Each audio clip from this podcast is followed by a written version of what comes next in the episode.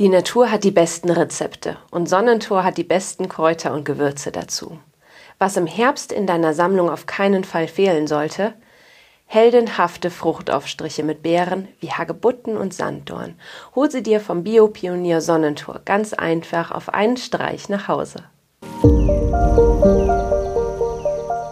Hallo und herzlich willkommen zu Kraut im Ohr, deinem Wildkräuter-Podcast. Wir sind Mo und Melanie von Luna Herbs und möchten unsere Leidenschaft für Wildkräuter mit dir teilen. Dazu interviewen wir großartige Experten und erzählen dir spannende Geschichten und Geheimnisse rund um die Pflanzen. Mach mit uns eine Reise durch die Welt der wilden Pflanzen. In der heutigen Folge sprechen wir über Vitamin C-Pillen vom Wegesrand, einem Herzschmeichler und giftigen Beeren, die gar nicht so giftig sind. Doch bevor wir gleich einsteigen in die heutige Folge, möchte ich gern noch eine kleine Ankündigung machen. Anfang Oktober startet mein Online-Wildkräuterkurs. In dem lernst du, wie du dich mit den Wildpflanzen im Herbst gesund erhältst und deinen Vorratsschrank mit wilden Köstlichkeiten füllst. Damit du den Start nicht verpasst, trag dich am besten gleich in den Newsletter ein. Den Link hierzu findest du wie immer in den Show Notes. Ich bin auf jeden Fall schon mega gespannt und freue mich wahnsinnig auf den Kurs. Okay, starten wir mit unseren drei Wildpflanzen, die ich dir heute in, dem, in der Podcast-Folge gerne vorstellen möchte.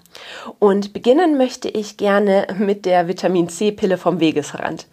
Vielleicht ahnst du es schon, um welche Pflanze es sich handelt. Ich spreche natürlich von den Früchten der wilden Rose, den Hagebutten.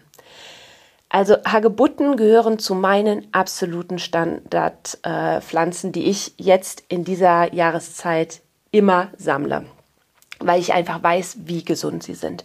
Und ähm, ja, das Praktische ist, dass sie außerdem noch unglaublich lecker schmecken. Und äh, gleich vorab eine wichtige Info für dich. Vielleicht wusstest du das noch nicht, aber alle Hagebutten sind tatsächlich essbar. Also das heißt auch die Hagebutten von äh, Zierrosen beispielsweise. Hier solltest du allerdings auf jeden Fall darauf achten, dass sie nicht gespritzt sind. Ansonsten ist es hier ganz gleich, ob du die kleinen hellorangenen Hagebutten sammelst oder die fleischig dicken Früchte bzw. Hagebutten der Kartoffelrose oder die fast schwarzen Hagebutten. Also es spielt hier überhaupt keine Rolle, alle sind gleich essbar.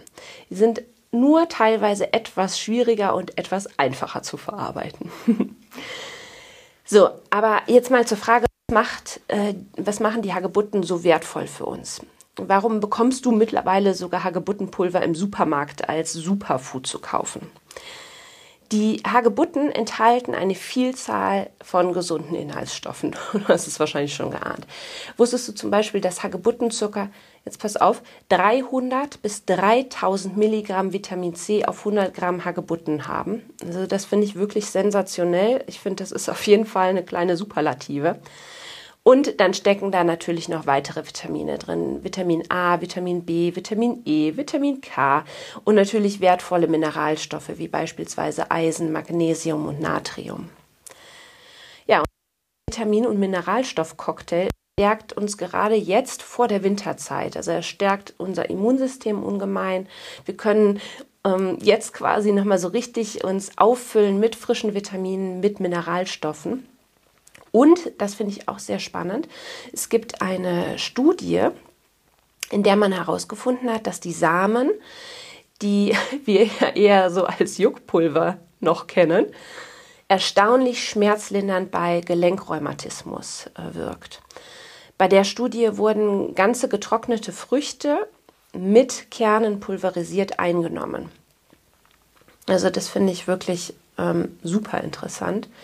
Und die, aus den Samen wird auch das wertvolle Wildrosenöl gewonnen. Und das ist wirklich, wirklich was ganz besonders Gutes für die Haut, weil es unglaublich hautschonend ist, zellregenerierend, sehr hautfreundlich ist.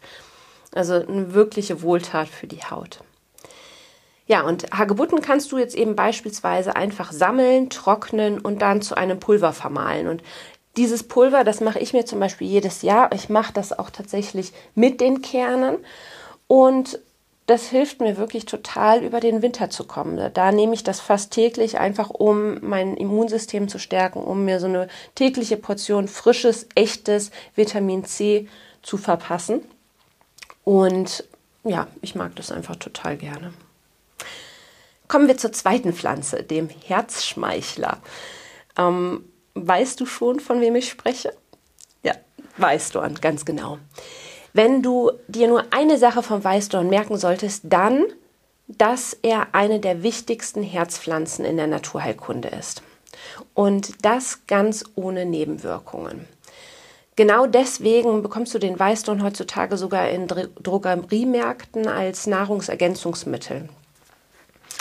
Der Hagedorn, wie er auch genannt wird, ist aber auch einer der ganz großen Schutzpflanzen. Ähm, also gegen, gegen böse Geister, Dämonen wurde er früher verwendet. Und auch bei gebrochenen Herzen, also auch auf seelischer Ebene, hat er eben diese Wirkung, auch auf das Herz zu wirken. Ja, ab September können wir die roten Früchte des Weißdorns sammeln. Diese sind ungefähr ein Zentimeter groß und von innen haben sie so ein recht weiß, mehliges Fruchtfleisch. Und dann haben sie entweder einen Kern, wenn es sich um den eingriffligen Weißdorn handelt, oder zwei Samenkerne, wenn es sich um den zweigriffligen Weißdorn handelt. Beide, beide Arten sind gleich heilkräftig. Und es gibt jetzt eben hier beim Weißdorn noch die Verwechslungsgefahr mit dem Rotdorn, der ja dem Weißdorn eben total ähnlich ist, auch artverwandt ist. Es ist eine Zierform vom Weißdorn. Wenn du die beiden verwechseln solltest, ist es überhaupt nicht schlimm. Äh, beide äh, sind essbar, also auch, der Rot, auch die Beeren vom Rotdorn sind essbar, allerdings hat er nicht diese heilkräftigen Eigenschaften wie der Weißdorn. Du kannst die beiden ganz einfach eigentlich voneinander unterscheiden. Im Frühling sowieso, da blüht der Weißdorn weiß und der Rotdorn rot.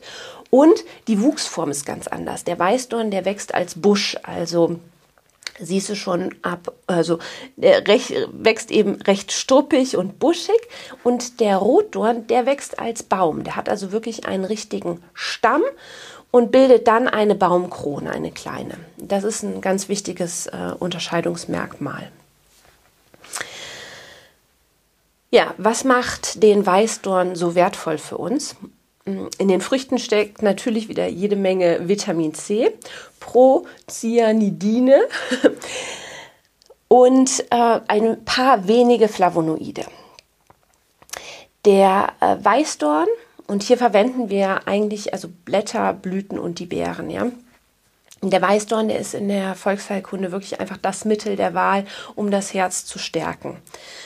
Und es, ähm, der Weißdorn vermag die Durchblutung der Herzkranzfäße zu verbessern, weil er die Sauerstoffversorgung des Herzens erhöht. Er wirkt entspannend auf die Gefäße und harmonisiert so den Blutdruck und kann sogar den Herzrhythmus regulieren. Und das eben alles ganz ohne Nebenwirkungen. Ich verwende den Weißdorn super, super gerne in all meinen Erkältungsmischungen, Erkältungsteemischungen, weil er eben auch eine durch eine Grippe verursachte Herzmuskelschwäche vorbeugen kann. Und ja, ich fühle mich einfach wohl, wenn der Weißdorn auch in meiner Erkältungsteemischung mit bei ist. Ja, außerdem äh, kann ich jetzt natürlich gerade aus den Beeren ganz viele Köstlichkeiten herstellen. Ja? Also vielleicht hast du schon mal einen Apfel-Weißdorn-Kompott gegessen. Das ist auf jeden Fall super, super lecker.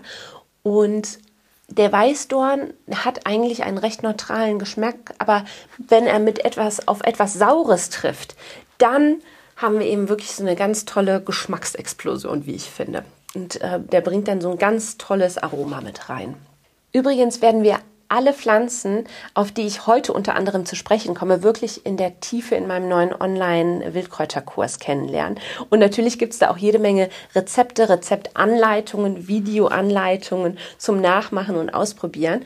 Und ja, wenn du da Lust drauf hast, dann melde dich super, super gerne zum Newsletter an, damit du den Start von dem Online-Kurs auf gar keinen Fall verpasst.